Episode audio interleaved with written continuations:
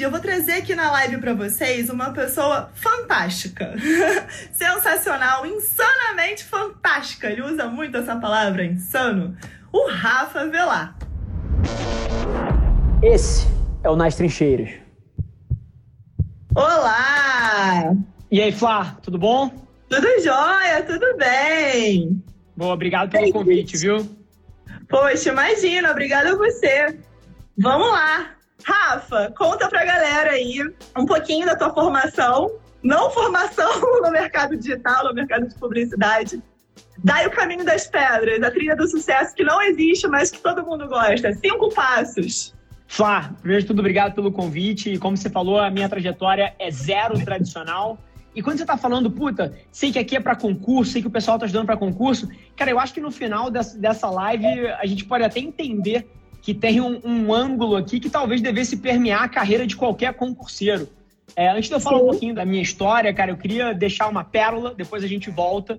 Eu não acho nem que é um plano B para os concurseiros. Eu acho que é o plano A. E em que sentido, tá? Puta, beleza, você vai fazer um, um concurso, cara, seja para a área que for. Você vai ter lá um trabalho, cara, de 8 às 4, de 9 às 5, sei lá qual é o teu trabalho, sei lá qual é a carga horária específica. Mas até eu acho que o momento de isolamento social tá provando pra gente, é uma tese que eu já tenho, que, cara, essa galera agora, eventualmente trabalhando de dentro de casa, ela ganhou quatro horas a mais no dia dela. E, puta, se você ganha 6 mil, 3 mil, 8 mil, 11 mil, 2 mil num concurso, o que, que te impede de usar a internet para ganhar mais oito? O que, que te impede de usar as tuas horas livres para ganhar mais cinco, mais três, mais dois? Eu acredito que, inclusive, isso não serve só para concurseiro, mas sei lá. Cara, o profissional de contabilidade que trabalha na Procter Gamble, na Unilever, cara, ele pode muito bem fazer um freela de contábil hoje em dia para fora e ganhar mais três pau. Então, assim, é, eu acho que a gente está entrando num mundo diferente e que acredito que daqui a cinco anos vai ser bem mais óbvio para as pessoas que elas podem trabalhar num concurso e ter uma atividade paralela que, inclusive, dobra a receita delas ou adiciona mais 50% e que, quem sabe, como você falou, eventualmente permite até uma transição de carreira para um lado empreendedor. Então, tem umas provocações interessantes aqui para a gente entrar. Mas no final do dia, a minha carreira ela é zero tradicional. Eu brinco que todos nós temos uma segunda profissão hoje, que é ser produtor de conteúdo. Eu que trago essa bandeira da marca pessoal, do posicionamento. Se a gente não for entendido como profissional, por que, que eu vou contratar a Flávia? As pessoas têm que entender. Produtos confusos, pessoas, marcas confusas não são contratadas. Então você pode ser um médico, você pode ser um servidor público.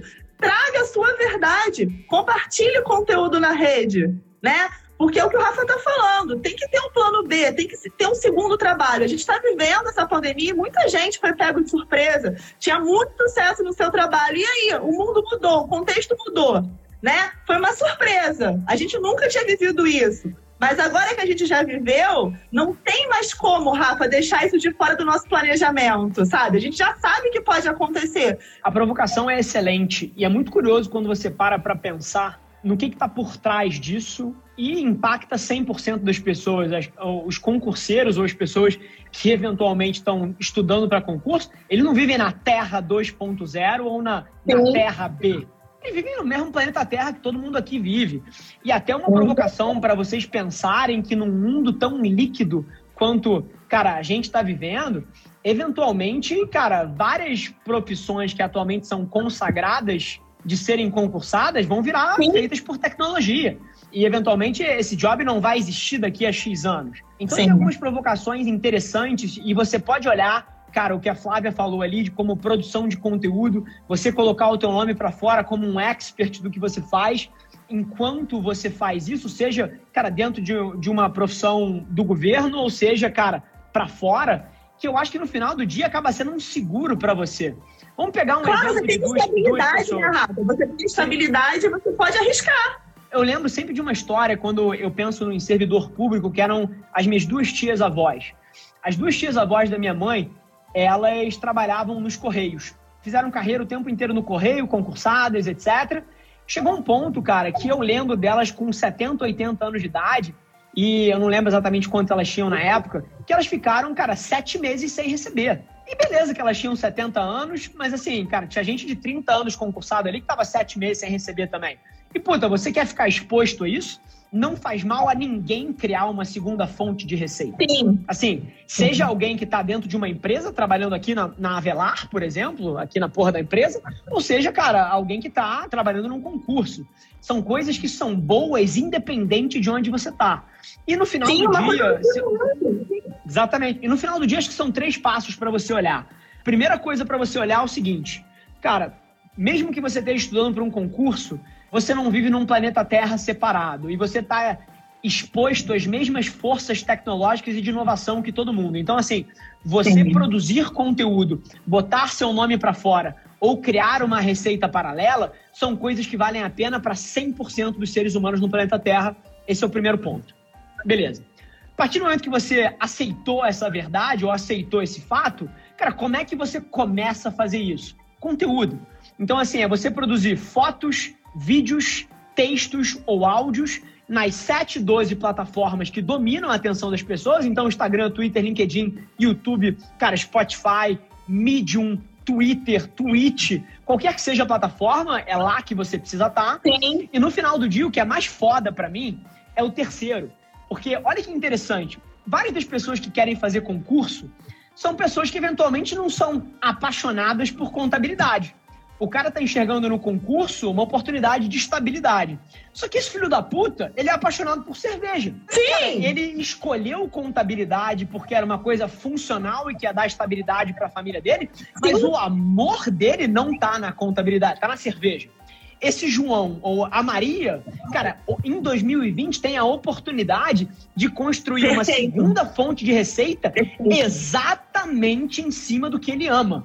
E eu desafio todo mundo que tá aqui a pensar, Flavinha, que não existe nada mais gostoso do que você trabalhar em torno de alguma coisa que, que te apaixona.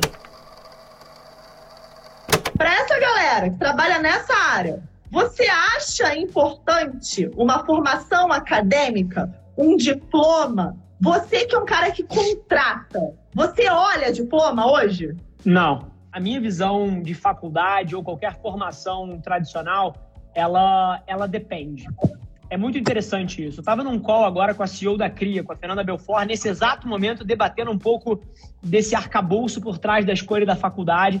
A gente teve um call de uma hora e meia debatendo certas estratégias para o negócio e 40 minutos foi em cima desse tema. E é muito curioso que, para mim, a visão de faculdade é muito clara. Se você é um playboy, filho, cara, de gente que tem grana, isso não tem demérito nenhum, assim, você veio, cara, de um berço abastado. E, cara, você vai usar a faculdade como um tempo, um ócio para descobrir o que, que você quer da vida, para experimentar a coisa, para conhecer gente. Cara, eu acho a faculdade foda. Porque, em teoria, isso é um rito de passagem que te leva Perfeito, da vida infantil para a vida madura e você vai ter quatro anos para amadurecer, mas você tem o privilégio de poder fazer uma merda dessa. Sim. Agora, cara, se você tá pegando igual certas pessoas da minha, eu tenho histórias na minha família sobre isso, de pessoas que, cara, fizeram um PUC, fizeram um PUC Rio, fizeram um PUC Rio com fiéis, cara, captaram mais de 80 pau de dívida para fazer uma faculdade que não garantiu empregabilidade. Aí não faz sentido. Isso Aí não é faz suicídio. Sentido. Isso é suicídio. Então, assim, a, a faculdade para mim é depende. Você já sabe o que quer fazer da vida?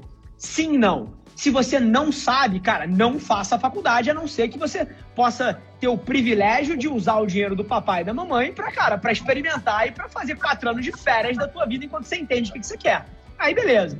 Agora, Sim, você Rafa. já sabe o que você quer da sua vida, duas coisas. Número um, isso exige alguma certificação específica? Puta, cara, CRC para você ser contador, cara, é CRM para você ser médico, OAB para você fazer direito. Você não pode ser isso sem essas coisas. Então, cara, tem um caminho muito óbvio aqui.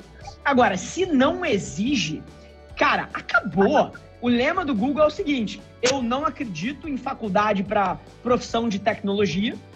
E eu estou lançando aqui um certificado que vai substituir a faculdade. O Google fez isso. Então é muito curioso, a gente vai entrar num momento histórico agora, onde as principais empresas do mundo vão começar a contratar pessoas por competência e não por habilidade nem experiência. Isso é muito interessante. Você vê um cara como Elon Musk na Tesla, por exemplo, Cara, foi uma capa de um jornal, eu não sei se foi o New York Times ou foi o The Guardian, não sei qual Sim. foi o jornal, mas era uma capa enorme falando, o Elon Musk falando, eu não ligo a mínima se você tem faculdade ou não. Eu me interesso pelo que você pode entregar aqui dentro. É, eu também aqui na empresa não olho.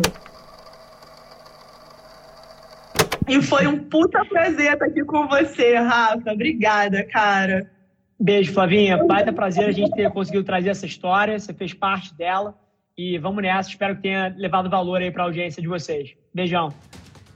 Esse foi mais um episódio da nossa experiência em áudio e como eu já falei, eu adoraria saber que você está gostando do que a gente está compartilhando por aqui. Então não esquece, se você está tirando valor desse conteúdo, ia significar o um mundo para mim, que você tirasse um print da sua tela, postasse no Stories me marcando e aproveita para ir na sua plataforma favorita também e deixar um rating de cinco estrelas e um comentário lá, ajudando a gente a construir essa comunidade tão vibrante que move o Brasil para frente através do empreendedorismo e que fala desse Brasil que dá certo. É um prazer ter vocês comigo e a gente se no próximo episódio do podcast.